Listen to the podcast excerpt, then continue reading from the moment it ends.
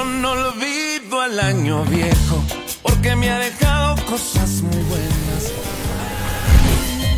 Ya en la segunda semana del primer mes de la gestión 2023, uno se pone a realizar balances sobre cómo fue el año pasado, qué hay que cambiar y qué hay que mejorar. Y una de las bases fundamentales de la familia boliviana es su economía, cómo le fue a la población económicamente hablando.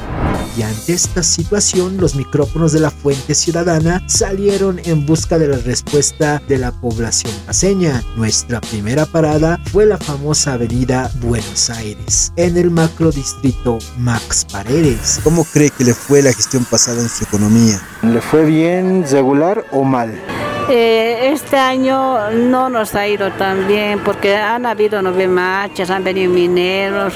De lo que queríamos reactivarnos, otra vez nos hemos ido hacia abajo. ¿Por lo menos algo en este fin de año ha subido?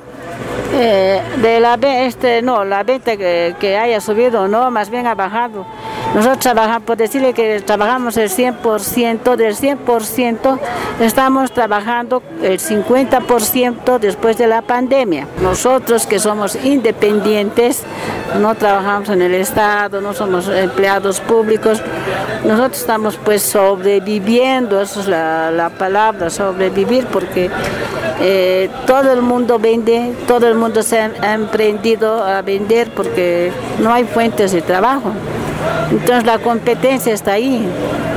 Entonces antes por decirle nosotros vendíamos cantidad de yauche, por, por eso le decía 100%, vendíamos buena cantidad, pero hay todo ahora para comer, no solamente esto.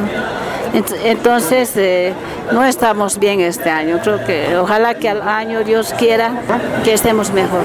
Más o menos, si la economía está como se ve que si trabaja para el día, tiene, si no, porque no hay trabajo permanente, todo es eventual nomás y estamos sobreviviendo ahí. ¿Y eso a qué cree que se debe? Bueno, pues una parte del gobierno porque no tiene empleos no hay empleo. Yo soy zapatero y no, no, no hay. No hay mucho, mucho contrabando, entra, nos quita el trabajo y el gobierno más apoya a ellos. Bueno, este año fue totalmente raro y distinto a los demás. La reactivación económica ha empezado después de la pandemia y no fue como uno ha querido esperar, pero estamos mejorando, así que fue regular Abordando un minibús y rescatando también la opinión del conductor, nos dirigimos de un frente a otro frente y desembarcamos en el barrio de Miraflores para realizarles la misma consulta. Señor, señora, según usted, ¿cómo estuvo su economía en esta gestión? ¿Fue buena, regular o mala?